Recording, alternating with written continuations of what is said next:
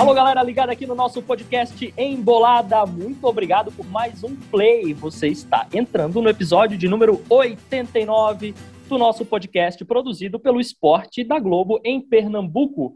Hoje o nosso assunto é esporte. Nesse episódio, o nosso assunto é esporte. Vamos falar sobre o futuro do Leão, um pouquinho sobre o passado do Leão também, né, que garantiu a permanência na Série A para 2021, terminou em 15º lugar no Campeonato Brasileiro. Rembrandt Júnior continua de fora, sigo aqui tocando barco e meus companheiros de hoje são Cabral Neto, Carlaile Paz Barreto e também tenho hoje uma convidada que é Camila Alves, que é repórter do GE, setorista do esporte, acompanha o dia a dia do Leão e vai trazer para a gente informações.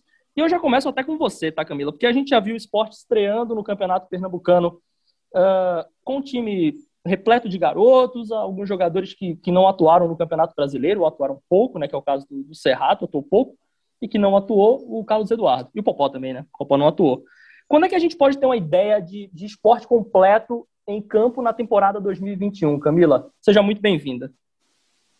Obrigada, Diogo, e, e, a todo mundo que está nos acompanhando aqui.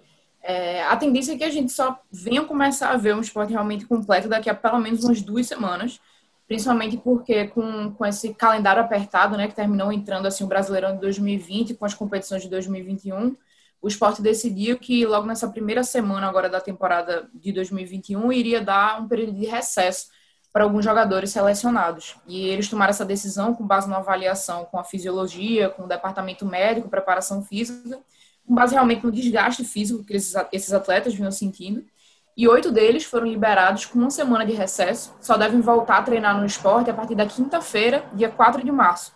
O esporte joga pela Copa do Nordeste até no, no, no, sábado, logo depois assim dessa volta dos jogadores, mas pelo período curto né, para treinos desde essa, desde essa volta, a tendência é que eles não, não voltem a jogar ainda nesse período.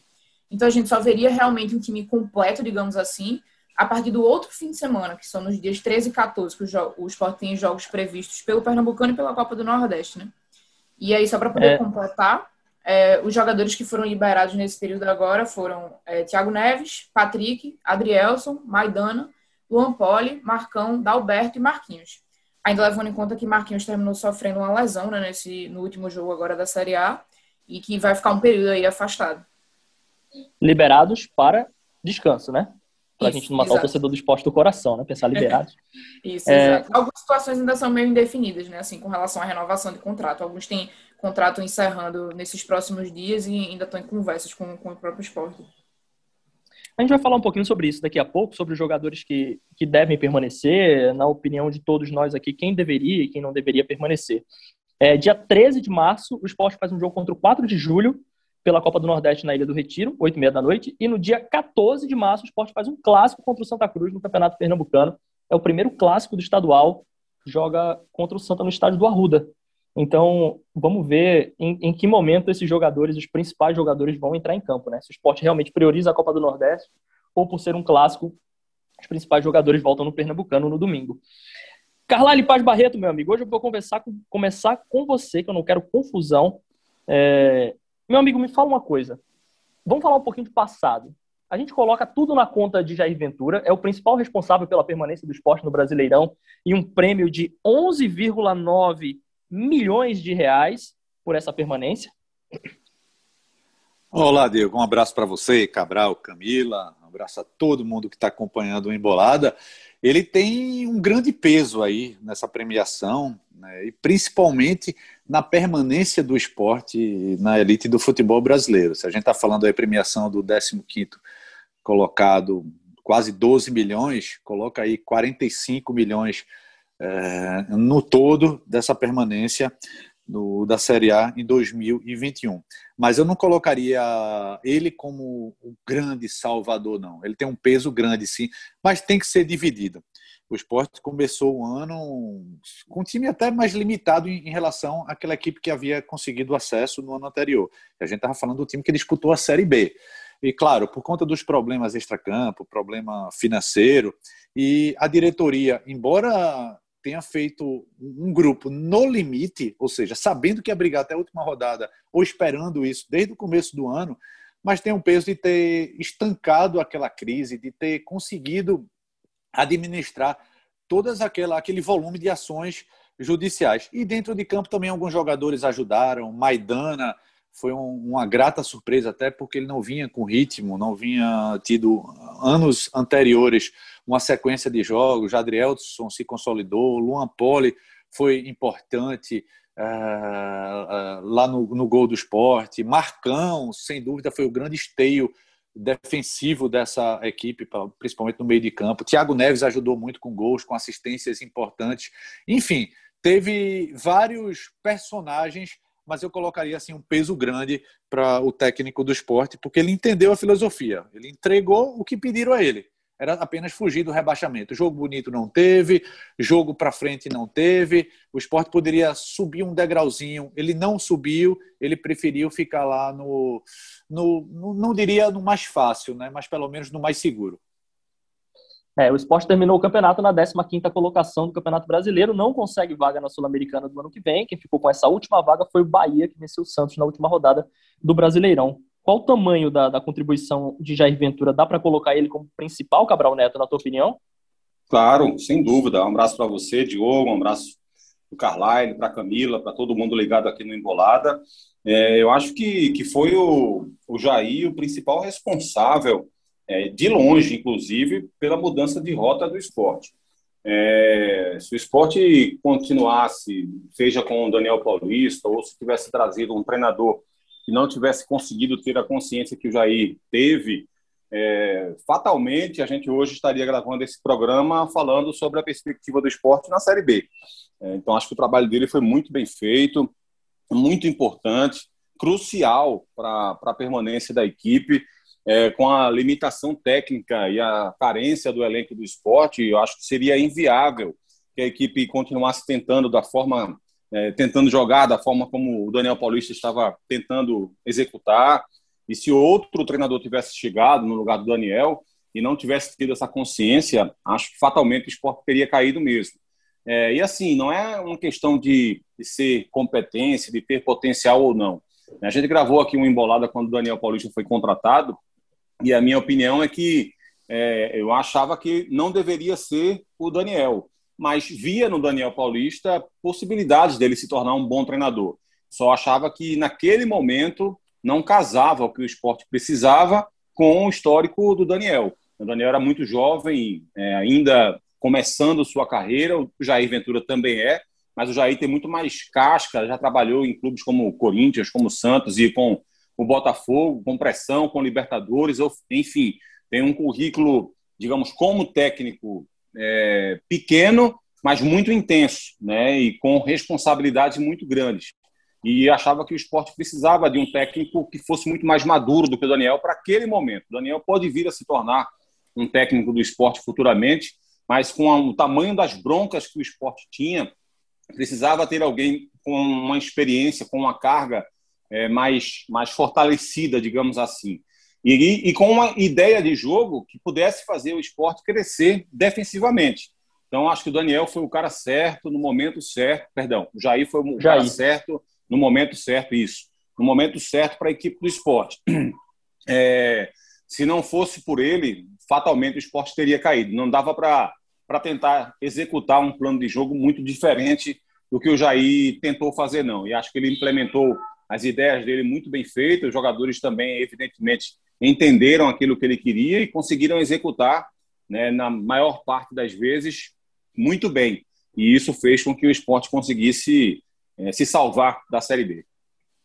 E eu fico pensando, sabe, sabe o que, Cabral, Carlyle e Camila? É, será que outro treinador teria coragem? Eu vou colocar aí coragem entre aspas, né? Porque a gente está falando de uma postura defensiva. Mas você acha, Cabral, que outro, outro treinador teria coragem de, de fazer o esporte jogar como o esporte jogou nesse Campeonato Brasileiro. Eu, eu coloco já os símbolos aqui, naquele né? jogo, por exemplo, contra o Atlético Mineiro, fora de casa, que o esporte foi todo recuado, o esporte deu, deu, sei lá, dois, três chutes no jogo todo. Você acha que outro treinador, mesmo reconhecendo a limitação, teria, teria, teria como fazer isso? Não, Você imagina difícil. outro treinador fazendo? É mais ou menos assim, né, a pergunta. É uma pergunta difícil, viu, de responder, Diogo, porque depois que passa é, ficou, pelo menos para mim, ficou tão óbvio que era isso que o esporte necessitava, e talvez seja fácil imaginar que outro treinador pudesse fazer também. É, mas acho, acho que sim, acho que sim, acho que algum outro técnico poderia sim ter essa, essa leitura, digamos assim. É claro que, é, por exemplo, né, um, citar, um, citar um exemplo aqui que evidentemente não seria esse o nome, mas se você contratasse o Fernando Diniz naquele momento, e claro que não seria o Fernando Diniz, o Fernando Diniz estava no São Paulo naquele instante, é, o, São Paulo tinha acabado de vencer o Sport, inclusive, né, quando o Daniel Paulista caiu, é, mas se você trouxesse o Fernando Diniz, é evidentemente que ele não ia fazer isso. Né? Ele não ia fazer, porque é dele, é, a ideia de jogo que ele não abre mão, né? ele não, não, não mexe um milímetro nas ideias de jogo que ele tem e ele iria tentar implementar no esporte, como tentou implementar em todos os clubes em que esteve e vai continuar assim é, na carreira dele. É um princípio que ele tem. Então não adiantaria você trazer um cara com esse tipo de conceito. Mas se você busca um técnico com conceitos diferentes, conversa com um treinador e avalia, olha, pergunta para ele, o que é que você acha desse time do esporte? Como é que você acha que, que é possível a gente conseguir jogar e se, se, o, se o técnico dá esse tipo de resposta, você se sente seguro para isso. Acho que, que outros poderiam fazer. Não sei se fariam tão bem quanto o Jair. De repente, poderia até fazer melhor do que o Jair. Ninguém vai saber nunca. Mas acho que, que seria possível sim pensar, porque, é, a meu ver, era muito claro e do jeito que, que o esporte estava tentando jogar, com o Daniel Paulista e até com o próprio Guto Ferreira mesmo, que, que fez um excelente trabalho no Ceará, mas com outra estrutura, com outros jogadores, né, com outro nível de elenco. É, não sei se o próprio Guto Ferreira faria isso, não, se ele conseguiria é, implementar esse tipo de jogo. Ele poderia até deixar o esporte com outras virtudes que o Jair não conseguiu deixar. É, mas acho que defensivamente, por mais que o esporte tenha sim tomado um número de gols alto, é, e, e, isso, inclusive, eu acho que isso colabora com o discurso, né? Se o esporte priorizou tanto a marcação se a marcação do esporte foi tão importante para a permanência, se essa marcação foi, foi competente o suficiente para segurar times como o Atlético Mineiro, como o Grêmio. O Grêmio só perdeu três jogos em Porto Alegre, e um deles para o esporte. Né? E dois desses três jogos foram recentemente, né? para Fluminense e outro clube que não me vem na memória agora, que ele perdeu dentro de casa. Então, assim, é... veja que, que o esporte conseguiu alguns fatos alguns, algumas atuações muito marcantes nesse sentido. Né? Conseguiu, de alguma forma, também ali segurar o Palmeiras naquele 2 a 2 que foi um jogo muito interessante, com um a menos, e ainda assim conseguiu segurar o ímpeto do Palmeiras, que estava indo bem naquele momento. Então, assim, mesmo esse time que conseguiu essa evolução defensiva, tomou gol para caramba no campeonato. E acho que isso diz muito mais sobre as carências do elenco do esporte do que sobre alguma falha, digamos assim, no trabalho defensivo que o Jair implementou. E era, e era muito interessante observar como tinha gente que ou concordava muito com o Jair, né? Ou dizia, não, tem que colocar assim todo jogo, tem que jogar com a lanterna do campeonato, jogar assim. E tinha gente que dizia, não, o esporte pode, pode, pode fazer mais no, no Campeonato Brasileiro. É, você era de, de qual time desse aí? Só para Cabral, eu acho que o, o, o, Grêmio perdeu pro, pro Flamengo em casa, né? E perdeu pro São Paulo, né? O Flamengo pro é São isso, Paulo. É isso, é isso. São, você não tava... foi o Fluminense, não, né? Foi o São Paulo, né? É. Eu confundi exatamente. os tricolores, então. É, você estava em qual time, Carlyle? Você estava no time que defendia que a, a, proposta defensiva fosse adotada em mais jogos ou na, na que repudiava esse tipo de jogo? Ô, Diogo, acho que o problema de Jair não era nem essa a forma é, de, de, encarar os adversários é, defensivamente. Acho que até o Liverpool, olha a comparação, tá? Até o Liverpool encara os adversários quando está jogando fora de casa, principalmente, mas jogando atrás com linhas recuadas. O Flamengo às vezes faz isso também. É, não estou falando nas últimas partidas não, mas em alguns momentos é, linhas recuadas. Mas a grande diferença para, eu estou falando das grandes equipes, é que quando ele tem a bola ele sabe jogar. E o esporte não se preparou para isso. O grande treinador, o bom treinador, é que se molda e não faz o time se moldar para ele. Você estava falando, a gente estava lembrando aqui, recordando, Fernando Diniz. Fernando Diniz, o futebol que ele implementou no, no São Paulo, ele tinha feito isso no Oeste, tinha feito isso, uh, quem mais? No, no Atlético Paranaense, no Fluminense, e com elencos bastante diferentes. Então não pode. Se ele tem um elenco que é mais defensivo, ele tem que mudar o jeito de jogar. É, Jair viu isso no esporte, então isso é o ponto positivo dele. Ele tinha que jogar com o bumbum na parede, como ele fez na maior parte do tempo, mas ele demorou muito para ele tentar ser reativo. Eu brinquei muito usando trocadilho que ele, ele, ele era muito mais retranqueiro do que ser reativo. E depois, quando ele foi entendendo, uh, e, e, nesse entendimento, ele abriu mão, por exemplo, de brocador. Que não adianta você jogar com o bumbum na parede e tentar puxar contra-ataque com um brocador, por exemplo. Não é um jogador de puxada de contra-ataque. Com volantes como o Betinho, o Ricardinho, o passou muito tempo jogando com três volantes, mas sem ser aqueles volantes de que conseguia fazer essa ligação. Depois que Marcão se consolidou, e aí teve a, o peso da imposição de um volante como Marcão, mesmo sem velocidade, mas ele conseguia deixar dar a liberdade a Thiago Neves. Então, ponto positivo de Jair seria essa questão de encarar e ver, reconhecer a limitação do time para jogar atrás, mas faltou para Jair, ou demorou para Jair é, entender como é que seria reativo. Alguns momentos ele até conseguiu jogar, não naquele jogo com o Flamengo, o próprio Cabral já citou aqui, que foi loucura, né? Tentar se abrir contra o Flamengo. Mas no jogo com o Bahia ele conseguiu se impor. Em algumas partidas ele conseguiu se. Curitiba, se né? Eu acho que também ele conseguiu se impor. Curitiba também. É, esses são poucos. jogos. É, pouquíssimos, mas esses são jogos. O, o próprio Palmeiras lá, 2 a 2 o esporte conseguiu marcar e conseguiu jogar. Contra o Atlético de Goiás, nos jogos de ida, ele saiu perdendo e depois foi buscar o empate. Eu Mas o jogo de ida jogos... era Daniel Paulista, né? Ou não? Era Daniel já? O, jogo de ida, eu acho que era Daniel Paulista. É. Foi... Mas foram jogos que o esporte conseguiu reagir. É, eu não coloco o jogo contra o Grêmio, o jogo contra o Atlético Mineiro como exemplos, porque ali foi mais sorte. O esporte jogou atrás, é verdade, mas não reagiu em nenhum momento. Contra o Grêmio, ele, ele surpreendeu com 10 minutos de jogo, fazendo logo o gol. Depois teve aquela o, pênalti no erro defensivo do Grêmio e depois ele recuou demais. Um time que leva 20 tentativas de gol, 50 cruzamentos na área, foram quase isso, né? mais de 40 cruzamentos na área, não pode dizer que ele conseguiu parar o adversário. O adversário que não que faltou calibrar o pé. Contra o Atlético Mineiro foi pior ainda. Luan Poli fez dezenas de defesas, é, bola na trave, gol perdido. Enfim, eu acho que Jair está nesse, tá nesses extremos.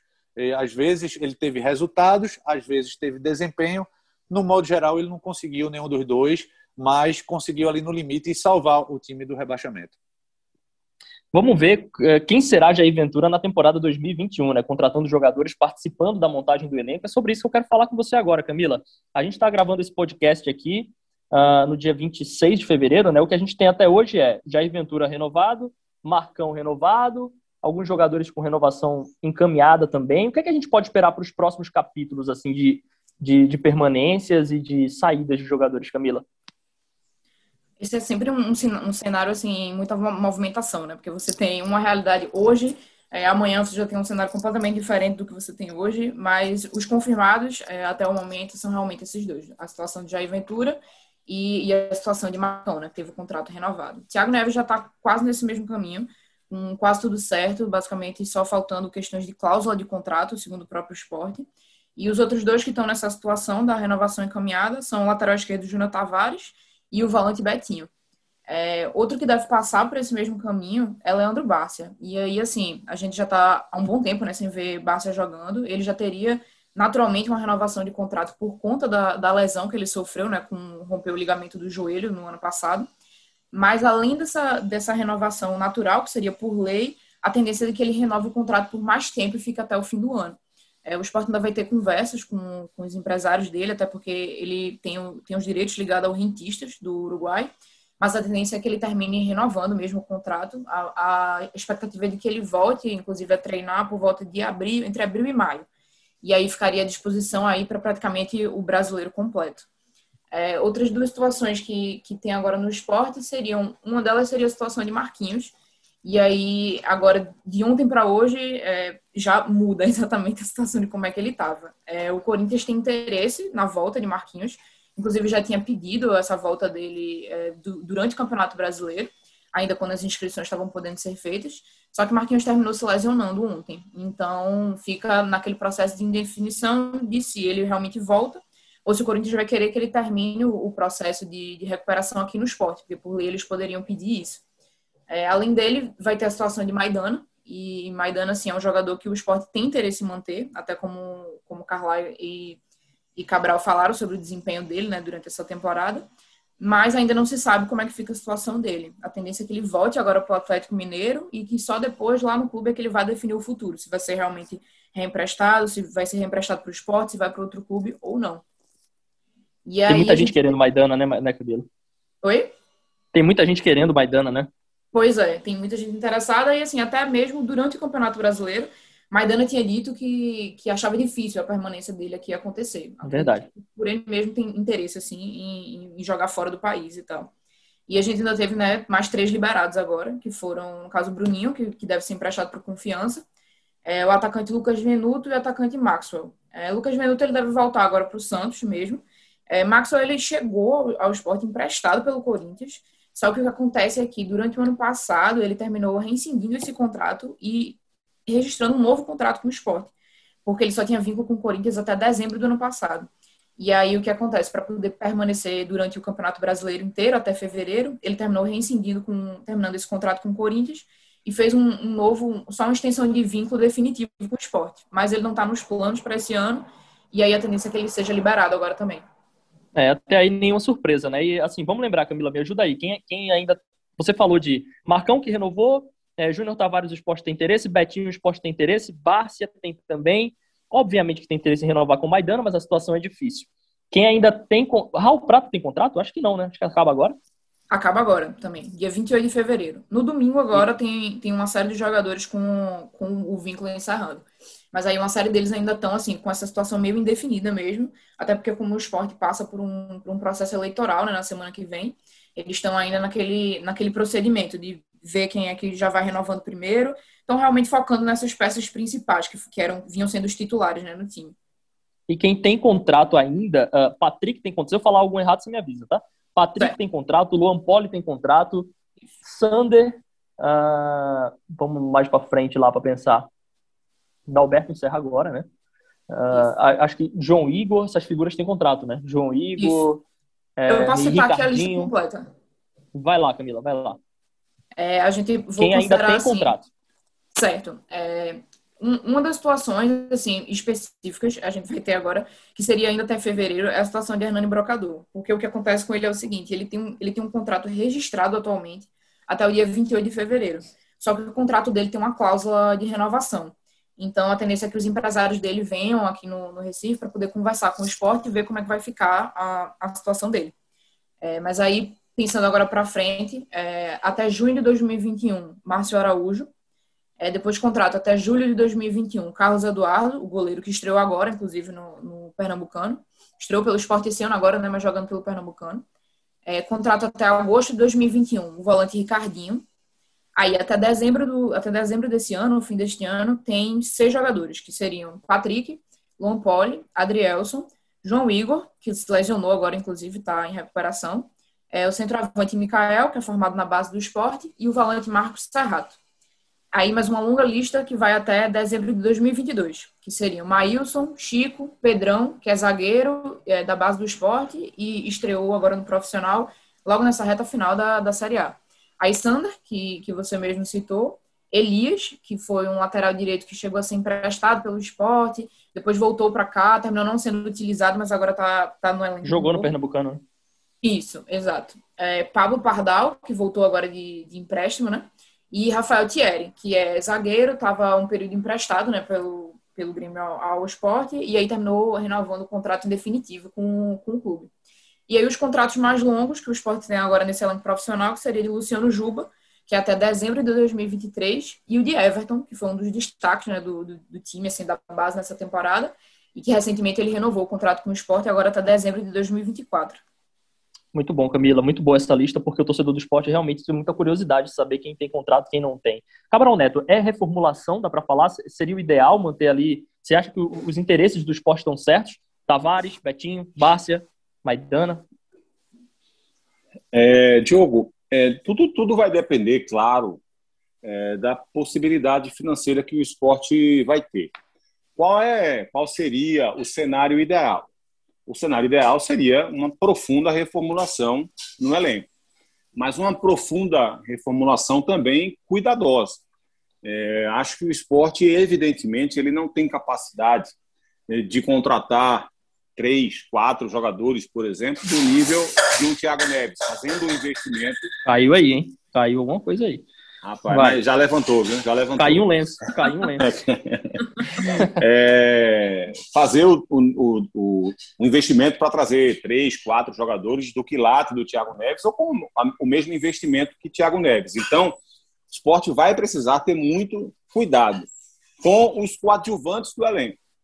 É, o esporte não pode ficar gastando dinheiro, contratando jogador que vai vir para cá e que não vai dar nenhuma resposta positiva. É, é, por exemplo, muitos jogadores do esporte desse elenco atual saíram muito mais caros, muito mais caros do que o Thiago Neves. Não é quanto você investe, é quanto você tem de retorno em relação ao atleta. É claro que contratar. É, exatamente. É claro que você, quando contrata um jogador com um investimento maior, você está correndo mais risco.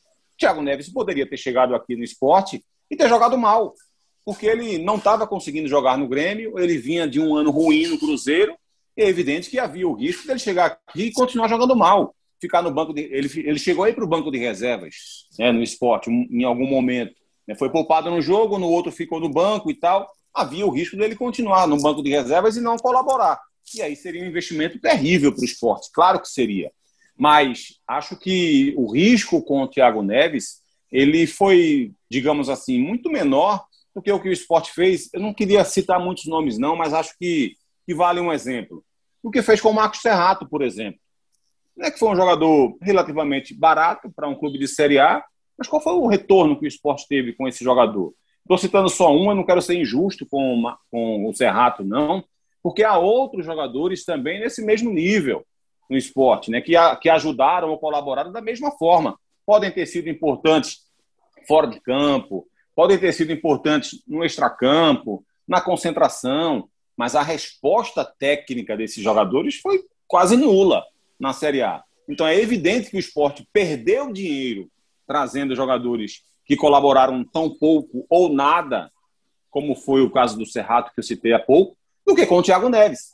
Então, assim, é claro que o esporte não vai poder, repito, voltar a fazer três, quatro contratações dessas. Mas é preciso ter muito cuidado nesses coadjuvantes. A Série B é, mostrou aí um manancial de bons, é, de bons valores. O Maxwell, que está sendo contratado pelo esporte pelo Cuiabá, foi um deles.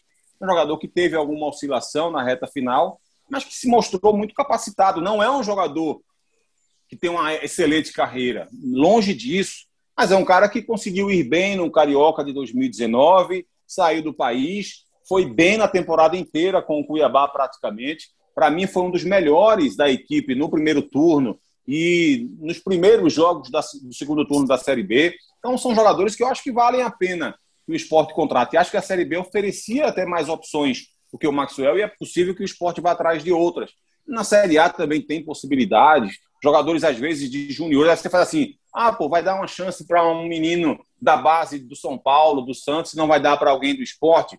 Tem que ver qual o nível de preparação que esses jogadores têm. Né? Às vezes tem jogador lá no Santos, no São Paulo, no Atlético Paranaense, que tem um nível é, mais elevado, mas que não cabe lá nesse clube e que de repente pode caber no time profissional do esporte. Então tem que haver um mapeamento muito bem feito desse mercado é, para que esses jogadores cheguem e possam realmente dar uma resposta positiva. Então, assim, acho que sim, que o esporte vai precisar passar por uma reformulação profunda, especialmente em qualidade técnica do meio para frente é, ter volantes melhores na saída de bola. O Betinho chegou a ter algum destaque aqui e ali, mas é preciso ter alguém com mais intensidade, com melhor saída também com passe curto e não só com passe longo. É preciso ter meias é, que possam articular, que possa, pode ser um segundo volante, por exemplo, também, que se aproxime mais, que faça infiltração na grande área. Tem que ter homens de lado mais capacitados tecnicamente. Marquinhos foi importante pela velocidade dele, mas não é o ideal para uma Série A, não é para ser um titular absoluto do esporte numa Série A.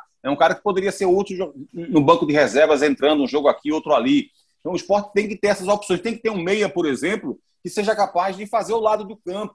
Né? Porque aí, de repente, você tem um cara mais incisivo, mais agressivo por um lado, e tem um cara mais construtor de jogo pelo outro lado. Isso oferece superioridade numérica pelo meio. Isso faz com que esse jogador que é mais construtor possa jogar mais por dentro também para abrir o corredor, para o lateral entrar. Isso vai criando repertório na equipe. O esporte quase não tinha isso, porque falta qualidade. E tem que ter um centroavante. O esporte passou um ano inteiro praticamente sem um centroavante de nível. Né? Não estou falando de carreira, não. O Elton teve ótimos momentos na carreira, o Brocador teve ótimos momentos na carreira, no próprio esporte foi importante na Série B. Mas nessa temporada, nenhum centroavante do esporte deu uma resposta positiva, de fato, concretamente. Nenhum. Isso não, não, não, não pode ser assim. O esporte brigou contra o rebaixamento e todos os adversários dele tinham um goleador. O esporte não tinha. Né? O esporte conseguiu se salvar, é verdade, é fato. Mas não tinha o centroavante. Bahia tinha Gilberto, o Vasco tinha Cano, o Goiás tinha Rafael Moura e Fernandão, o Fortaleza tinha o Wellington Paulista, o Bahia tinha Gilberto. Todos eles tinham centroavante de respeito. O esporte não tinha.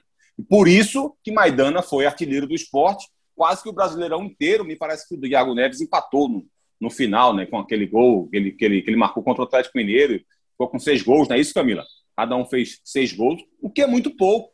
É, o Maidana ser artilheiro do esporte durante quase toda a competição é algo que, que não dá para imaginar que, que o esporte tem um ataque poderoso, tinha um ataque que, que fosse respeitável, digamos assim. E acho que a falta de centroavante muitas vezes fez não. diferença. Oi, Carlyle. E, e não era só Não, era não. não. O esporte passou a, a, reta final inteira com um jogador de lado, um atacante de lado. E esse jogador era Marquinhos, que não deveria ser o titular numa Série A. O esporte tinha que jogar com lateral direito improvisado, chegou a dobrar a lateral na direita e na esquerda no mesmo jogo. A gente entende isso quando está falando de time mais limitado no campeonato estadual, um time do interior, por exemplo. No mesmo jogo, Carlali, vários jogos, né? E vários jogo jogos. não. É, é. e vários jogos. E tendo que apelar para cobrança de falta, bola parada, o Thiago Neves, enfim, que também não tinha esse meia articulador. Sem falar que você já tinha chamado a atenção, volante e construtor, que não tinha, né? Então, é, tem que passar por um processo de reformulação. Como fazer isso? Vai ter que investir. O esporte poupou no ano passado, começou 2020 com a folha próxima aí a 1 milhão e 500 mil reais, acabou um pouco mais de 2 milhões, e aí vai começar esse, essa temporada 2021 com a folha que tinha no, no Campeonato Brasileiro do ano anterior, mas com a promessa até estava conversando com Camila, o esporte tem a promessa de aumentar em mais um milhão, ou seja, pode chegar até perto de três. Então, vamos lá, pensando em um milhão, o que significaria um milhão de reais a mais no elenco que o esporte tá? tem? Primeiro, ele abrindo mão de um jogador, pode trazer peça de reposição para jogar. E com um milhão de reais a mais, ele poderia pensar aí eh, em, sei lá, em quatro jogadores de nível, de nível de Série A, do nível de Thiago Neves, ah, eu estou falando nível eh, financeiro, tá? Mas talvez com capacidade até maior ou igual, porque você colocando aí três, quatro jogadores como protagonistas, você divide aí a responsabilidade. Não caia tudo nas costas de Thiago Neves. Thiago Neves ajudou muito, principalmente nos jogos na ilha, mas jogos fora de casa, quando o time todo estava recuado, ele não podia fazer nada. Ele pegava a bola, tinha que esperar chegar a aproximação, demorava, perdia, fez poucos gols fora de casa, deu poucas assistências. Então, isso que o esporte tem que se preparar para uma verdadeira reformulação, Diogo. Beleza, Carlyle. Acho que é isso, né? Esse foi o nosso Embolada Express. Menorzinho, mas bem útil para a torcida do esporte. Acho que é isso, né, Camila? Será que tem mais alguma coisa a gente acrescentar? O esporte está nesse caminho aí de preparação. O torcedor, por enquanto, segura o coração para ver a garotada um pouquinho mais em campo, né? Pois é. E aí, acho que agora a gente acompanhando realmente esse, esse dia a dia do esporte. Ô, Camila. E ainda, ainda, vem, ainda vem eleição por aí, né? Que pode mudar pois é. também é. o rumo do, do clube, né? Semana que vem tem, tem é. Se alguém tiver ouvindo isso aqui mais para frente, talvez já tenha passado, mas como a gente está é, gravando. É, 5 de março, antes, né? Não vamos nem falar semana que vem, né? É. 5 de março, sexta-feira. Muito bem, acho que é isso, né? Ô, ô Camila, Diogo, é... oi.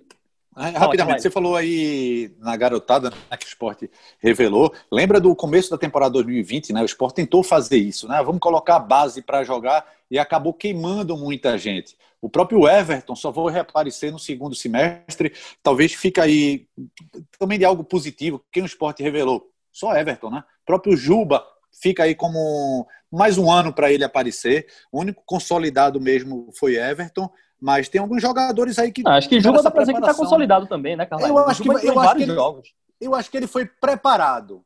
Preparado e talvez a consolidação possa se dar agora. Agora o esporte tem que entender o que fez no ano passado, que não é daquela forma, colocar todo mundo de uma vez, coloca uma base e aos poucos vai colocando o garoto que eles têm potencial sim, mas se jogar todo mundo de uma vez, de uma vez é muito difícil para ele e para o clube. É, e só para deixar claro, eu não acho que o Juba está consolidado como jogador titular, como enfim. Mas é porque eu fiz apenas um comparativo, né? Você falou que o Everton está uhum. consolidado, por, por esse parâmetro, o Juba também estaria, porque jogou é. muito mais na Série A, né? Tem, tem Mikael também, né? Que teve algumas chances, mas talvez se tiver. É, o tinha jogado preparado, confiança. É, pois é. E aí tem, tem, tem mais esse ano aí para mostrar. Agora, repito, tem que ser de forma organizada. Camila Alves, repórter do GE, setorista do esporte, acompanha o dia a dia do Leão. Tá tudo lá em ge.globo barra esporte. Falei certo, Camila? Falou certo, é exatamente isso. É, Valeu, obrigada pelo convite e pela participação. É, obrigada, Carlai, Cabral e a todo mundo que está nos acompanhando aqui. Valeu, Camila, foi um prazer. Uh, Cabral Neto, sempre um prazer, meu amigo. Um abração. Prazer é todo meu. Diogo, um abraço para você, um abraço para o Carlyle, um abraço para Camila, um abraço para a galera que está ouvindo o Embolada. Tamo junto e embolado. que beleza. Boa, boa. Carlyle Paz Barreto, um abração, meu amigo. Até a próxima. Vai, um, um abraço a todos. Sempre um prazer, Diogo. E que venha o próximo. Que venha o próximo. Este foi o Embolada 89. Obrigado pela sua audiência, pelo seu play. A produção foi de Daniel Gomes. Lucas Fittipaldi também está com a gente, é o CEO é, CEO. É muita moral desse rapaz. Bruno Mesquita na edição, Rafael Barros na coordenação de podcasts e o André Amaral na gerência de podcasts. Muito obrigado mais uma vez a você e até a próxima. Tchau.